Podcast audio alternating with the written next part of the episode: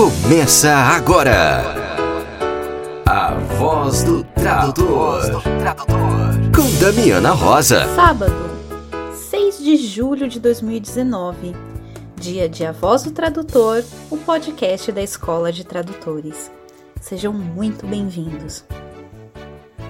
Aqui é a Damiana Rosa trazendo notícias fresquinhas do mundo da tradução. Vamos lá? Damiana, quais são os assuntos desta semana? O Simpósio Profissão Tradutor está em sua oitava edição. O evento tem por objetivo reunir tradutores, intérpretes, estudantes, acadêmicos e profissionais da área, atuais e futuros, para a troca de experiências e de conhecimentos relacionados. Além, é claro, de ser uma boa desculpa para nos conhecermos pessoalmente, nos revermos ou simplesmente aprofundarmos contatos profissionais. O Profit 2019 acontece nos dias 15 e 16 de novembro, no auditório do Hotel Pestana, São Paulo, bem pertinho da estação Brigadeiro do metrô. Garanta sua inscrição no site www.profit.com.br. Nós vamos deixar o link na descrição do podcast. Na voz do tradutor do dia 15 de junho, nós anunciamos a realização do primeiro simpósio de revisão de textos. Anunciamos que o evento, que vai acontecer nos dias 3 e 4 de agosto de 2019, já está com as inscrições esgotadas. É uma notícia muito bacana porque é a primeira vez que nós temos um evento direcionado somente para a revisão de textos. Desejamos muito sucesso neste evento e contamos com você que se inscreveu nos enviar um relato do que achou do evento para o podcast. E já que estamos falando sobre revisão de textos, vamos ouvir um convite especial da Mônica Rodrigues. Olá, ouvintes do podcast A Voz do Tradutor. Aqui quem fala é a Mônica Rodrigues, da Sofia Editorial. Estou aqui para fazer dois convites para vocês. O primeiro é que nos dias 13 e 14 de julho, é um sábado e um domingo, é, eu vou dar um curso de revisão de textos no Barco Centro Cultural, aqui em Pinheiros, em São Paulo, tá bom? É só entrar no site do barco que vocês vão ter todas as informações sobre o curso. Também vão encontrar as mesmas informações no meu site www.sofiaeditorial, sofia com ph, tá? .com.br e é tudo junto, Sofia Editorial. Então espero vocês lá. Beijos. Nós recebemos um recadinho para lá de especial no nosso Instagram. A Fernanda de São Paulo participou do Barcamp de São Paulo e ganhou num sorteio o livro da Bia Molo. E ela nos enviou um relato de como está curtindo a leitura. Vamos ouvir. Olá, Portal da Voz. Meu nome é Fernanda, tenho 21 anos. Estou cursando o último ano de tradução e eu quero agradecer novamente a Bia, a autora do livro, e é, vou usar com muito carinho para quando eu começar a trabalhar com tradução, porque atualmente eu estou trabalhando como auxiliar administrativa. Bia, se estiver ouvindo esse áudio, novamente, muitíssimo obrigada pelo livro, por ter conseguido esta oportunidade de ser sorteada lá no Barcamp. E espero te encontrar mais vezes no bar, em Barcamps e quando eu estiver trabalhando com tradução e usando o seu maravilhoso livro, eu vou estar compartilhando minhas experiências com você. Abraços! Quem quer mais informações sobre este livro, pode ouvir o nosso podcast número 38 do dia 20 de abril. Nele, a Bia Molo conta tudo sobre o processo de escrita deste livro incrível. Não perca! E Bia, mais uma vez parabéns pelo lançamento do livro. Te amamos muito, hein? Que tal uma pausa para o café? Na voz do tradutor, entrevista. Alô, aqui é Mário Luiz Barroso para a voz do tradutor e dessa vez vamos entrevistar direto da aclimação em São Paulo, Cássius Medawar. Tudo bom, Cássius? Tudo bem, Mário, tudo jóia. Você foi bem assertivo, eu estou exatamente na aclimação. é, mas o jornalismo é uma ciência exata também quando a gente pode, né? Pois é, se todo mundo soubesse, né, que, que jornalismo é isso, né, seria o mundo seria bem melhor, né, Marião? Seria ótimo. Eu vou narrar um pouco do currículo aí para os ouvintes do Voz do Tradutor, depois você me ajuda a completar. Mas então, se não me falha a memória, então Cassius Medawar fez jornalismo na Casper Libero, onde foi aproximadamente deca campeão de futsal, porque mesmo depois de se formar ele jogou no time dos formados. É isso mesmo ou não? Isso é verdade. Não a parte do Deca campeão, mas eu realmente joguei muitos anos mesmo depois de formado. Tá vendo, pessoal? Além de tradução, edição e jornalismo, existe vida, você pode praticar o esporte, não precisa abrir mão da, da, do lado social e esportivo, né, Cassius? Pois é, eu pratico inclusive até dois, né? Eu surfo também, né? Cara, isso é muito legal. E aí depois você, o Cassius foi para a editora Abril, né? Trabalhou com atendimento ao leitor e foi direto para a Conrad. A Conrad estava começando as histórias em quadrinhos, mas aí você já entrou como editor, foi isso, Cassius? Foi isso. Eu entrei para ser o editor responsável pelos primeiros mangás da Conrad, né? Que foram Dragon Ball e Cavaleiro do Zodíaco. E como é que foi a experiência de editar mangás sem saber japonês? Pois é, foi, foi interessante, porque era uma coisa que estava começando no Brasil, né? Uhum. Alguns mangás já tinham sido lançados no Brasil, mas daquele jeito de forma ocidental, né? Certo. Tinha saído Maia, Garota Sensitiva, A Lenda de Camui, pela editora Abril, né? Sim. E tinha saído Akira pela editora Globo, e algumas outras tentativas, né? Da, da, da Sampa e da Cedibra, com Lobo Solitário, é, com Crying Freeman, que nem chegaram ao final, né? Certo. E aí, a experiência na Conrad foi muito interessante, porque eram os primeiros mangás a saírem é, formato original, de é, leitura de trás para frente, eu estou fazendo aspas com a mão aqui, né? Certo. É a leitura japonesa, né? Uhum. Da, é da direita para a esquerda. É, com as onomatopeias no original, só com uma tradução com, com asterisco do lado, né? Sim. E os primeiros mangás da Conrad, como ninguém sabia fazer direito ainda, estava começando, nem eram traduzidos no japonês, né? É, como inclusive você sabe muito bem, né? Porque o Dragon Ball era traduzido do espanhol e o Cavaleiro do Zodíaco, você, Mário, fazia a tradução do francês, né? Sim, eu fiz a primeira série, né? Aí depois, é, com as, algumas mudanças que tiveram lá, outros tradutores tiveram oportunidade de, de trabalhar com, com o material.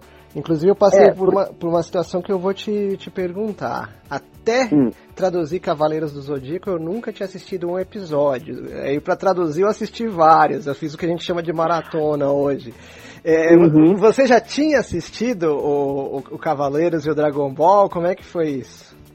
Tinha. No meu caso, eu era, eu era já, especialmente de Cavaleiros, eu era bem fã fanático, né? Sim. É, para as pessoas mais novas ouvindo esse podcast, é, eu tinha fitas VHS da série de Cavaleiros que eu gravava da TV, né? Eu adorava a série e eu gravava os episódios. É, então eu era super fã do Cavaleiros. E Dragon Ball eu já conhecia, já tinha assistido uma parte do, do da animação também, né? E, hum. e, e, assim, quantos anos você ficou na Conrad e o quanto se expandiu o seu trabalho lá? Ah, bom, eu trabalhei três anos, quase três anos e meio na Conrad, né? Certo. É, foi um grande aprendizado, porque eu nunca tinha sido editor, né? Sim. É, de novo, muito do começo do meu trabalho lá como editor, é, é, sei lá, para quem não sabe que está ouvindo, é, nós somos amigos pessoais, né? A sim, gente conheceu sim. na editora Abril, e, e, você e alguns dos outros editores da Abril que eu fiquei amigos me deram muitas dicas de como fazer as coisas, né? Então, foi ali que eu aprendi a, a, ser um editor e também não só isso, eu aprendi muitas outras coisas, porque a, a editora Conrad era uma editora muito jovem, uma editora de ideias, de gente jovem, sempre em ebulição. Então lá eu aprendi muito da visão que eu tenho de, de trabalho hoje, de sempre tentar inovar, de buscar o que não, o que não tem, o que não existe, né? Então eu fui uma uma grande escola, talvez eu tenha aprendido mais na Conrad do que eu, do que eu aprendi na faculdade. Eu, então eu vou aproveitar, vou até te trazer uh, ao presente e depois a gente volta um pouquinho no tempo. Onde Legal. você está inovando hoje, Cássius? Bom, hoje eu sou gerente de conteúdo da editora JBC. Certo.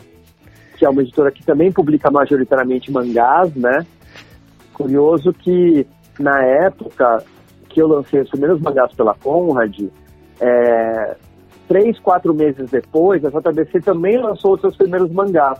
As duas editoras estavam é, negociando com o Japão e lançaram os mangás sem saber uma da outra, né? Certo. Então ela era minha concorrente. Uhum. E aí, é, hoje, eu estou há sete anos lá, eu sou gerente de conteúdo, eu cuido de todo o conteúdo da JBC e e, pô, de lá para cá, desde que eu entrei, a gente conseguiu ganhar alguns prêmios HQ Mix, inclusive de melhor editora, né? É, lancei vários formatos diferentes, é, consegui lançar muitos títulos importantes, entre eles Akira, Ghost in the Shell, para citar dois dos mais famosos, né? Certo. Então, tô lá como, como gerente de conteúdo, mas ao mesmo tempo nunca deixei de traduzir, né? E é, antes de falar das suas traduções, a JBC, aí sim, ela trabalha com o mangá traduzido direto do japonês. É, aí eu não vou falar sobre a JBC, eu quero voltar à nossa história lá da Conrad, o que aconteceu. Sim. No começo, esses primeiros mangás, a gente começou a traduzir, então, como eu te falei, do espanhol e do francês. Perfeito. O que a gente notou é que a tradução do francês era uma tradução bem próxima, mas a do espanhol para o Dragon Ball tinha muitas liberdades. Então, Sim. Já no Dragon Ball, no meio da série, a gente trocou pro japonês. Ah, e tá. A, part a partir dos próximos mangás que vieram, então logo em seguida, a gente começou a lançar Vagabond, Evangelion, é, Fushigi Doctor Slump, tudo que veio depois já foi tudo do japonês. Então esses dois primeiros foram os únicos traduzidos não do japonês na, na, na Conrad. Quer dizer que você, como editor, mesmo sem saber japonês, ficou nítido para você que não estava sendo fiel ao original. E aí, na tua, na tua inovação e busca pelo melhor, você é, fez a troca. Exatamente. Exatamente. Eu tive que começar a procurar gente que poderia traduzir mangás, porque não tinha ninguém, não tinha um tradutor especializado em japonês em quadrinhos, né? Certo. Eu tive que começar a buscar gente que poderia fazer esse trabalho. E você formou então, tradutores, é, pessoas que sabiam japonês, mas não entendiam tanto de mangá, por exemplo? Exatamente isso. Aconteceu exatamente isso. É, tanto que, assim, por exemplo, a gente buscou uma tradutora na Fundação Japão, e aí quem começou a traduzir pra gente era a Dirce Miyamura, que era a mulher do presidente da Fundação Japão, que era o Jô Takahashi na época. Nossa. E essa foi uma. A uhum. outra, e ela traduz para Panini até hoje, por exemplo.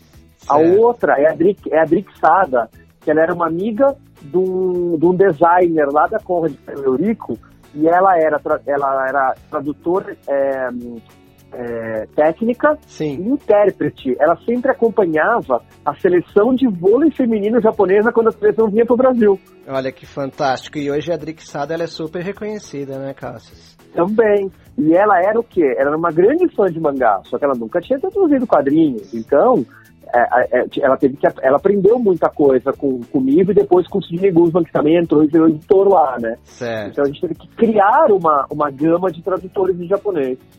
Perfeito. Ei, não sai daí não. Daqui a pouquinho a gente tem a continuação dessa entrevista. Rede Barcamp. E na semana passada realizou-se o primeiro Barcamp do Vale do Paraíba em São Paulo. Vamos ouvir o relato da nossa colega Ana Carolina Conexni, Oi, gente, tudo bem? Aqui é a Ana Carolina Conex Nibruni. É, sou tradutora e intérprete formada pela Uninove e sou especializada nas áreas de tradução audiovisual e literária. É, mas hoje eu estou aqui para convidar vocês, é, na verdade, para os barcamps que vão acontecer agora na região do Vale do Paraíba. Nós finalmente, depois de muita discussão, de, depois de, de, várias e várias uh, e vindas com relação a questões de agenda, né? Porque a vida de tradutor é corrida mesmo. Nós conseguimos fazer a nossa primeira reunião na semana passada e ficou decidido que o nome do Barcamp vai ser é, Barcamp vale, do Vale do Paraíba, para a gente abranger as outras cidades. E eu gostaria que vocês uh, ajudassem a divulgar isso para chegar nas pessoas aqui da região e que a gente possa fazer o nosso grupo crescer cada vez mais. A gente já tem página no Facebook, a gente tem grupo no Facebook e a gente tem grupo no WhatsApp. Por enquanto somos 16 pessoas, mas a intenção é que esse grupo cresça cada vez mais. A região aqui é muito grande. Com certeza tem muito tradutor escondido por aí. Então eu estou aproveitando esse espaço a convite da Damiana para convidar e pedir para vocês divulgarem é, que já tem barcamps aqui na região. Uh, o próximo barcamp, se tudo der certo, vai ser em agosto. Nós ainda estamos vendo a data e o local. E é importante para o tradutor ter esses barcamps na sua região, na sua cidade. Eles ajudam é, a crescer profissionalmente, a fazer um networking, a ter suporte, a tirar dúvidas, ajudar pessoas que ainda estão no começo da profissão, que ainda estão com dificuldade de entender como é que funciona o mundo, a ajudar pessoas que já estão há muito tempo na profissão e têm dificuldade com tecnologias. É, eu participei dos barcamps de São Paulo e de São Bernardo do Campo. E assim, vale muito a pena. São palestras que você utiliza para sua vida pessoal é, e sua vida profissional. Você consegue saber tanto sobre sua, como melhorar a sua saúde no seu ambiente de trabalho, sendo home office, é, para evitar né, você ter problemas é, futuros de saúde, você consegue ter palestras sobre é, ferramentas de pesquisa. Então, esses barcamps eles são muito importantes. E, a, e eu, junto com a Mônica Pires, ah, depois de conversar muito, nós falamos: não, é importante a gente ter aqui também na região. Então, se tudo der certo, e vai dar, é, em agosto a gente já vai ter o nosso primeiro barcamp aqui. E a intenção é trazer, inclusive, pessoas é, que já estão acostumadas a dar palestras nos barcamps de São Paulo e das outras regiões. É, trazer oficinas, como a oficina do Sábio, por exemplo, que é importantíssima para quem quer ser intérprete, que é a oficina é, de interpretação, né? E trazer quem for possível para nos ajudar, nos auxiliar e, e, assim fazer com que a gente possa crescer cada vez mais e melhorar nessa nossa profissão no dia a dia aí. Então fica aqui o convite, peço que vocês divulguem, por favor. Muito obrigada. Beijos. Vamos ouvir agora o relato da Mônica Pires, que também participou do Barcamp do Vale do Paraíba. Olá, o meu nome é Mônica Pires Rodrigues e eu sou tradutora, como todos nós aqui. Também sou intérprete e eu vim aqui contar para vocês que houve uma movimentação maravilhosa aqui no Vale do Paraíba, em São Paulo, que está reunindo tradutores e intérpretes da região num mais novo formado Barcamp. É, começamos com uma reunião com seis, sete pessoas mais ou menos em um café de marca famosa aqui na cidade de São José dos Campos. E de repente, em uma semana, nós estamos com mais de 40 pessoas interessadas, engajadas em grupos do Facebook e no WhatsApp, falando de tradução, de interpretação, de revisão, legendagem e a coisa tá cada vez mais bonita. Então, dentro desse próximo mês, talvez no início do outro, a gente vá se reunir novamente, dessa vez com muito mais pessoas. É, a gente também está fazendo um levantamento de tudo que eles gostariam de escutar no nosso barcamp. E, enfim, a gente está preparando umas coisas bem legais, muito bonitas aqui para a região.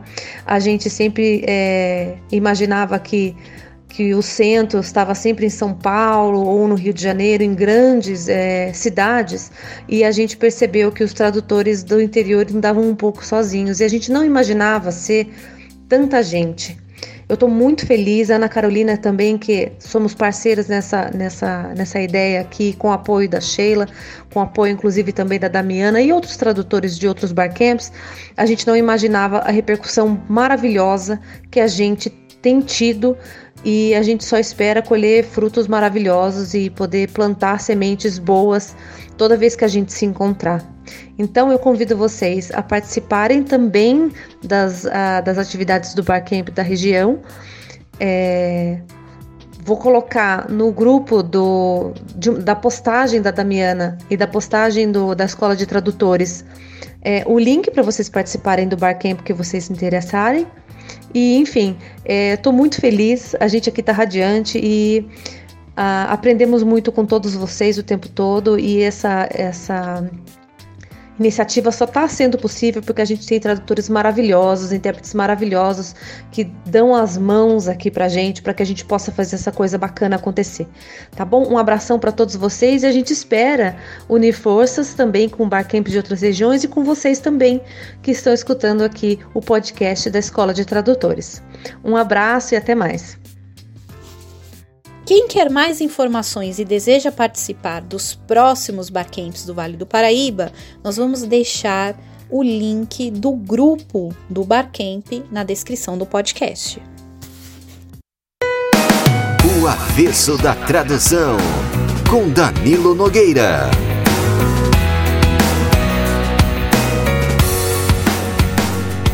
O que a gente deve fazer quando acha que o original é ruim? Olha, eu não tenho uma boa resposta para essa pergunta. Eu tenho várias respostas e nenhuma boa. Quando alguém levanta a questão, costuma aparecer a tal afirmação de que a tradução que o Essa fez de As Minas do Rei Salomão, meu Deus do céu, contra ão, ão, ão, ão, ão, está melhor do que o original. Confesso que tenho minhas reservas sobre essa história. Faz muito bem para o ego dos tradutores e tal, mas tenho minhas reservas, essa é a verdade. Mais reservas ainda quando é usada para justificar o hipotético direito do tradutor de mexer e remexer no texto alheio. Até se chega a dizer que o tradutor é coautor da obra, o que pode ser alguma teoria das muitas que andam à solta por aí assombrando o mundo, mas não está na lei de direitos autorais. Pode procurar, não está não. A gente mexe, sim, mexe. Mexe e mexe muito. E outras vezes mexe bem mais do que deveria. Mas é mexeres e mexeres. Na verdade, há uma ampla gama de possíveis alterações que começa com coisas simples, como fatiar algum daqueles períodos giboiescos característicos de certos gêneros brasileiros em frases mais breves, compatíveis com o uso do inglês ou fundir duas ou três frases em uma só para evitar o picadinho sintático tão comum no inglês. Isso nem é propriamente mexer, é só boa técnica tradutória. No outro extremo, temos o caso de um colega nosso, tão empolgado com sua própria sapiência, que resolveu dar uma melhorada geral num texto que traduziu. O resultado foi tragicômico.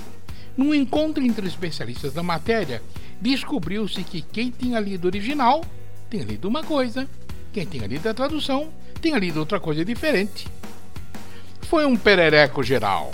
O tradutor achava que tinha o direito de adaptar o original às condições brasileiras. Os leitores achavam que tinham o direito de saber o que o autor tinha dito, não o que o tradutor achava que ele deveria ter dito. Tornar o texto mais claro pode ser crime grosseiro em tradução literária, porque alguns autores são obscuros por natureza ou de propósito. Isso faz parte integrante de sua obra e o leitor tem direito à sua obscuridade. Mesmo em tradução não literária, seja técnica, comercial, jurídica ou escambau A4, simplificar e esclarecer é algo que meio para o lado do complicado. Complicado porque toda simplificação, por natureza, é uma interpretação. E pode ser que a gente interprete de um modo diferente daquele que o autor pretendia. Já me aconteceu, hein? Ainda bem que o próprio autor, que entendia bem as duas línguas, me puxou as orelhas a tempo. Conversar com o autor nessas horas nem sempre é possível. É necessário ser diplomático. Não é esse trecho não está claro, é desculpe, eu não estou entendendo bem esse trecho. Pode me explicar?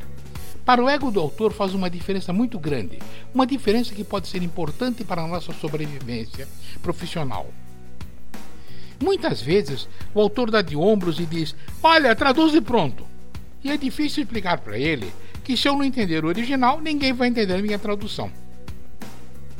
Entretanto, também pode acontecer de a gente ter uma longa, profunda e amigável conversa em que o autor explica tudo direitinho e muitas vezes até altera o original, porque ao ver dele, nossas dúvidas mostram que o seu texto podia melhorar. É lindo realmente e a gente aprende muito, mas custa um tempão que é difícil cobrar do cliente. Bom, eu disse que não tinha uma boa resposta para a pergunta, não disse? Então tá bom, por hoje é só.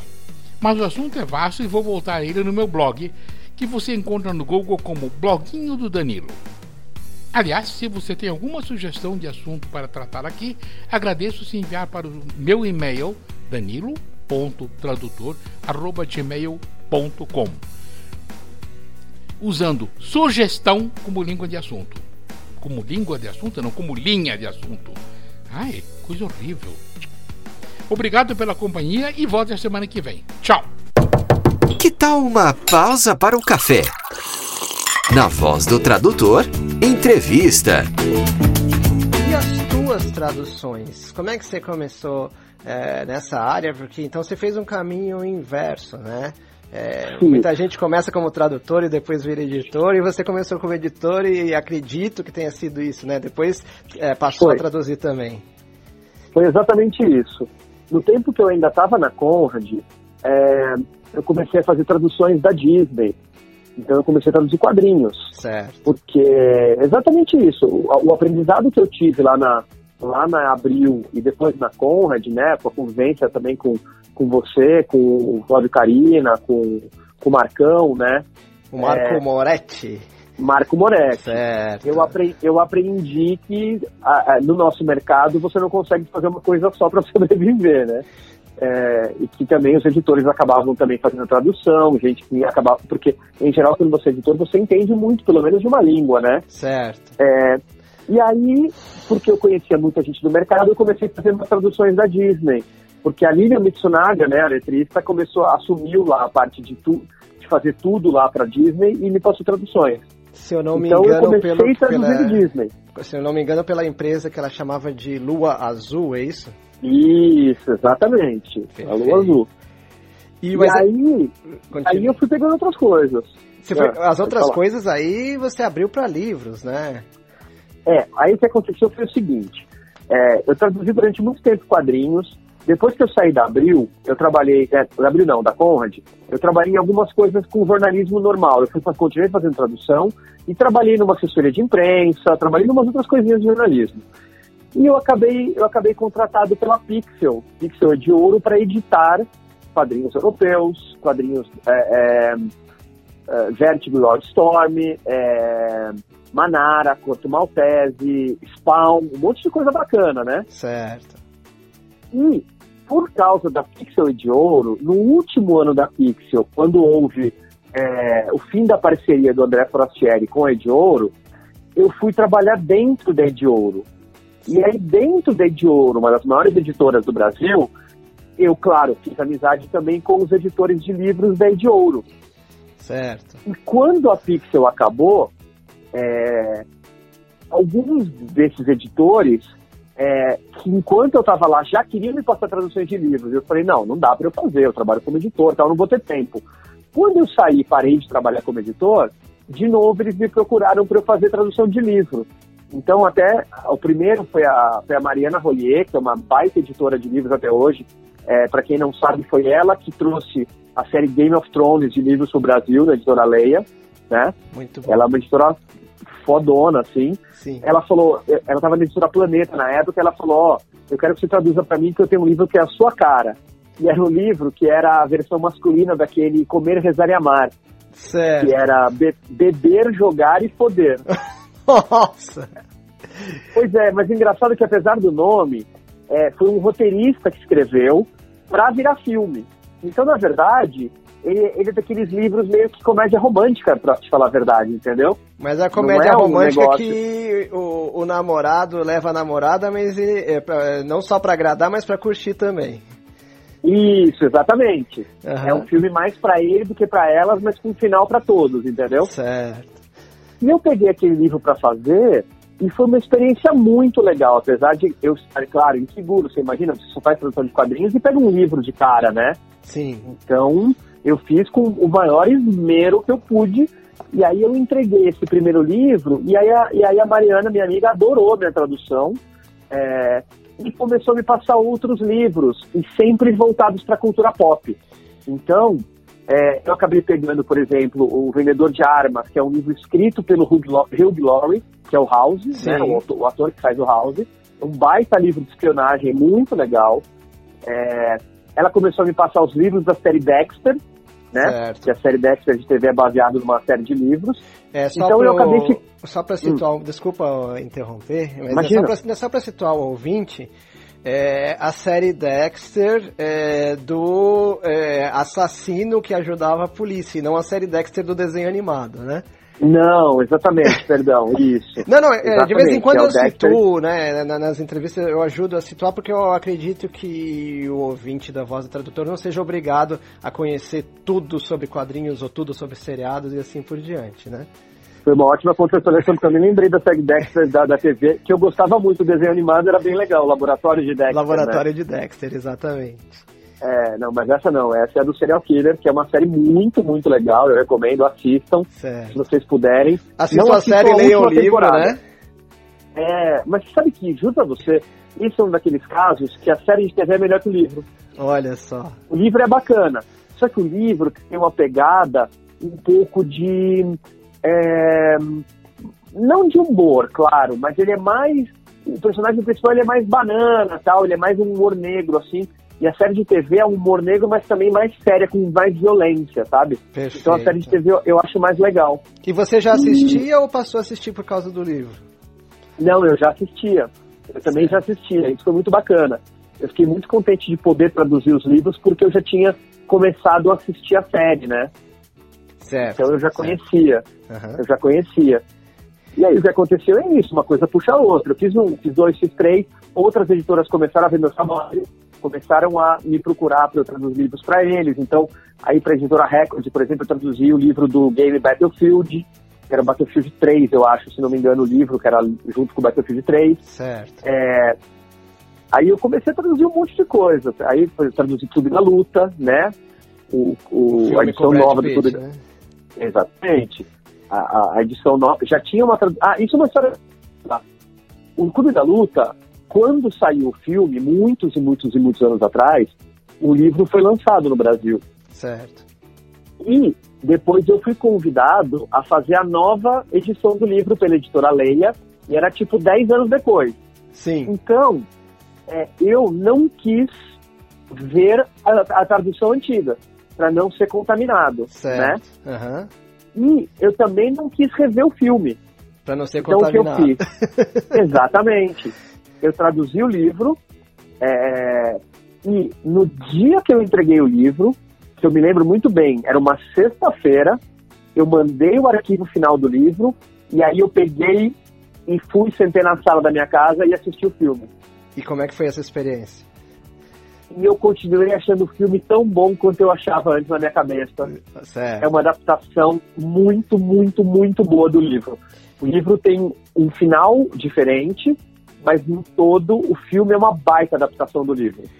Bom, e como eu então, não acredito, muito legal. eu não acredito em, spo em spoiler de coisa antiga, a gente pode dizer, eu falei que o filme é com Brad Pitt, mas na verdade é com Edward Norton e a mente do Edward Isso. Norton, né?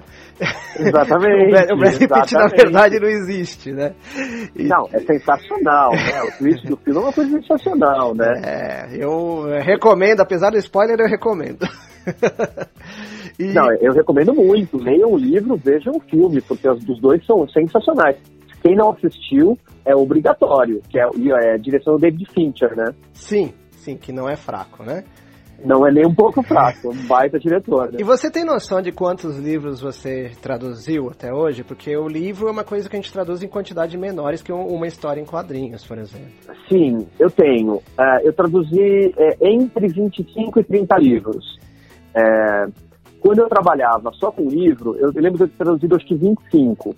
Só que aí quando eu entrei na JBC, eu ainda peguei alguns livros para traduzir em, em parceria. Com, principalmente com, com o Guilherme Kroll, da Balão Editorial, que é outro editor de quadrinhos, né? Sim. É, porque assim, quando eu entrei na JBC, eu trabalhava ainda como tradutor, né? Eu tive uma proposta, fiz uma negociação e acabei entrando. Certo. É, eu estava fazendo uma tradução. Então, uh, durante mais ou menos um mês, eu estava no começo dessa tradução. Sim. Durante um a dois meses, eu trabalhava o dia inteiro na JBC, voltava para casa e pegava o livro para traduzir. Foi uma das piores experiências da minha vida. Porque, claro, não andava, né? Estava super cansado chegado e você tinha que traduzir. E, e, é um trabalho muito intelectual tradução, né, Mário? Sim, então, na, na, verdade você não alternava entre um trabalho, digamos assim, um pouco mais braçal, que exige, exija isso. mais do teu corpo, para um, um, trabalho cerebral. Você simplesmente passava de um trabalho cerebral para o outro, que eu acredito que ninguém recomende, né? Exato, e além de tudo, dois trabalhos muito parecidos, né? Eu lia o dia inteiro e chegava à noite eu tinha que ler de novo, né? Você é, chegou a ter é, problema de vista, dor de cabeça? É, não, não cheguei a ter problema de vista. Dor de cabeça aqui e ali, mas cansaço. Chegava uma hora que simplesmente a tradução não saía, sabe? Certo. Não saía. E aí é, eu percebi que se eu fosse fazer traduções grandes, quadrinhos eu acabei fazendo ao longo dos anos ainda, que dá para fazer que é uma tradução. N não é que não é fácil, não é que é fácil fazer quadrinhos, mas é, você consegue dividir melhor né, o seu tempo. É, eu percebi que eu só conseguiria fazer livros se eu fizesse em parceria com alguém, com prazo bom e Sim. tal. Então, foi o que eu acabei fazendo. Eu traduzi mais alguns livros enquanto estava trabalhando na JBC como editor, mas aí dividindo. Aí dava para fazer. E então, você... por volta de 25 a 30 livros eu fiz. E no fim hoje. das contas, no atual momento, né, a professora Damiana Rosa, que é a apresentadora também da Voz do Tradutor, ela comentou que muita gente que está na, gradua... na graduação de letras, de tradução, inclusive, letras tradução, é, escuta o podcast, né? É, uhum. Como é que você compararia assim a tradução de livros e quadrinhos assim em termos mais técnicos, em termos de pesquisa, em termos de consumo de tempo, em, em termos de embasamento cultural que o tradutor precisa ter? Um, olha, é, eu acho que começando pelo fim, né, embasamento cultural é, é fundamental para qualquer tradutor. Então, eu acho que muitos desses pontos que você levantou Uh, você tem que ter a, a mesma capacidade para fazer qualquer tipo de tradução, né? Sim. É, é, não sei se você sabe, eu dou um curso de tradução. Ah, isso é importante, inclusive depois se você é, quiser é. anunciar o curso na voz do tradutor, tenho certeza que muita gente vai é. agradecer. É, é, porque eu faço, eu faço um curso de tradução em um lugar chamado LabPub, que é só de cursos em EAD. É um negócio muito legal, porque você faz né, é educação à distância, né, para quem não sabe. Uhum. Então você pode fazer de casa. E é um curso de tradução cultural. Então a gente fala, sou eu, Guilherme Kroll e a, e a Monique, né, que é uma outra tradutora, certo. e a gente fala de todos os tipos de tradução do mercado editorial. Perfeito. É, é bem interessante. E a gente, eu, eu quis citar isso porque a gente fala um pouco exatamente de tudo isso que você perguntou, né? Uhum. É, você tem que ter sim uma base cultural, ler é muito importante, estudar sempre é muito importante. E quando eu digo ler, não é só ler livros e quadrinhos, é ler jornal, é saber o que está acontecendo no mundo. Porque tudo isso pode ser importante para você na hora de traduzir alguma coisa, né? É, então isso é um. Outra coisa, dentro do que você perguntou, é óbvio, eu acho que uma tradução de quadrinhos, em geral, claro, vai acabar levando muito menos tempo do que tradução de livro, porque você tem é, é, menos texto, né? E mesmo geralmente menos uma... quantidade de página também, né? Isso. É que eu ia falar, mesmo que seja um quadrinho do Chris Claremont do, dos anos 80, que não sabe também contextualizando, o Chris Claremont escrevia é, tipo 20 balões por página, né? E se consagrou é... nas páginas do que eu chamo de X-Men e as pessoas conhecem como X-Men. Isso, aqui hoje em dia, né, tudo isso, né, Spider-Man, X-Men, etc. Mas mesmo que seja uma dessas, os quadrinhos, claro, mesmo que seja uma graphic novel, acabam tendo menos páginas que um livro, né, e muito menos quantidade de texto. Óbvio que, ao mesmo tempo, provavelmente você, em quadrinhos, tem também um prazo menor do que um prazo de livros, né? Exato. É. Uh, eu acho que, assim, uh, é, é, traduzir livros é um pouco mais difícil por causa disso. Você tem que ter um foco maior, porque você vai ficar mais tempo fazendo. Uh, mas os desafios são os mesmos.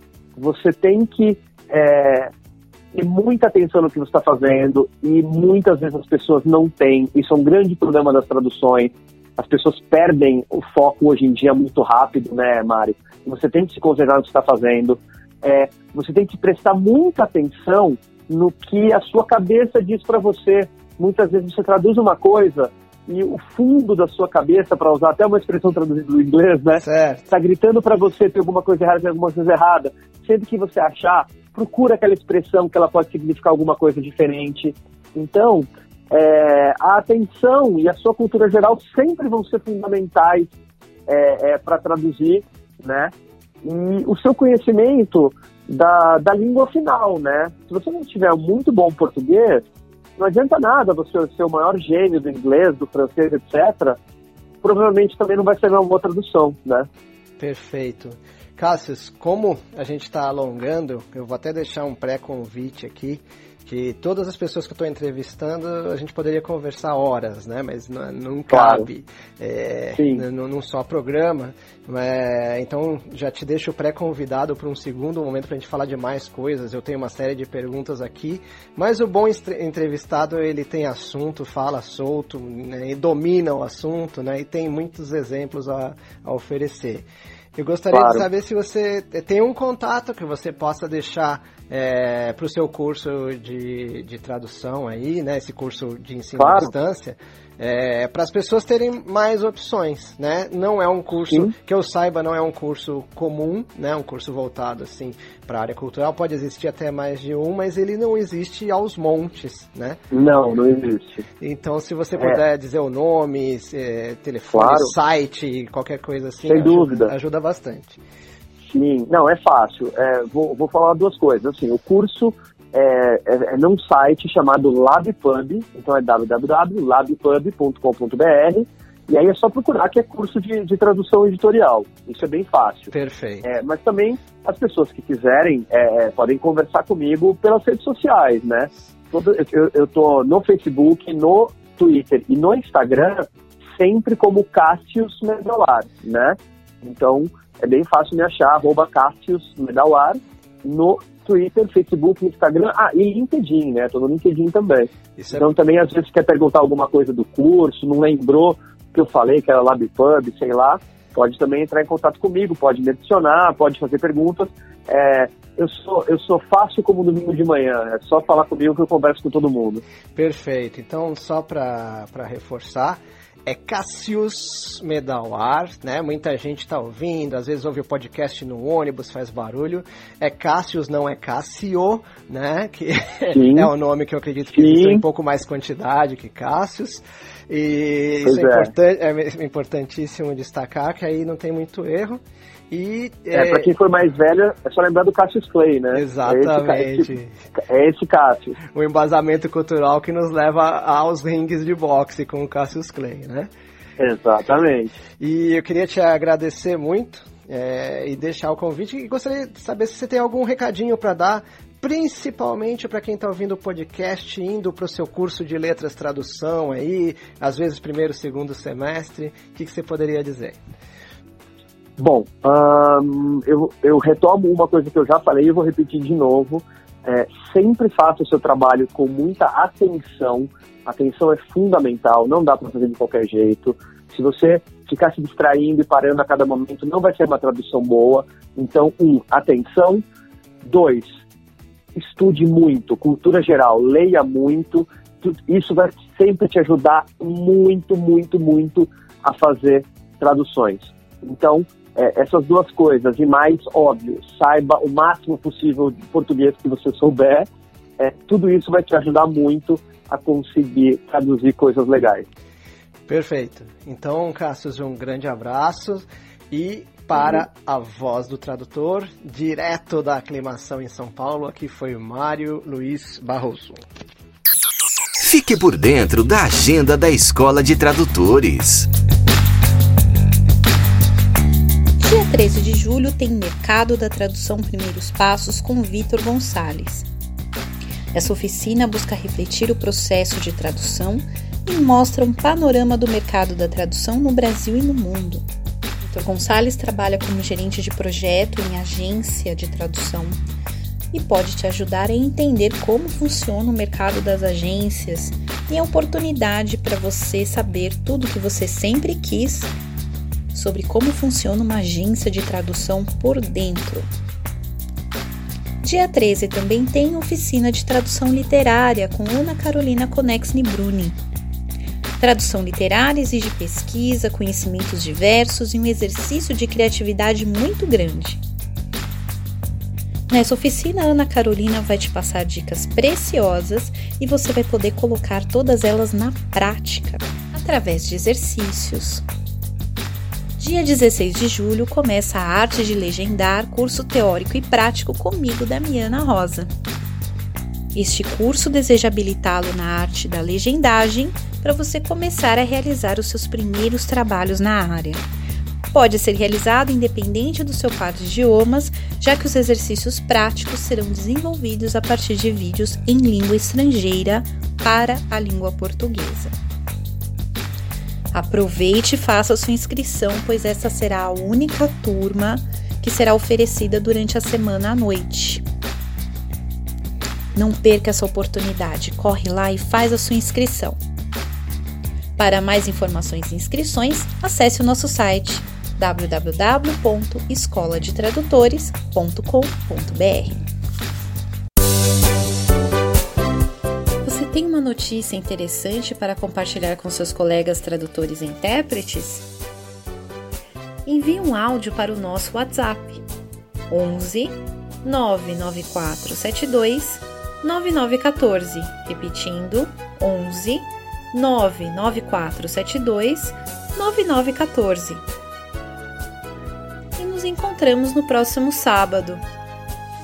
Afinal, aqui é o espaço onde o tradutor e o intérprete têm voz e têm vez. Até mais!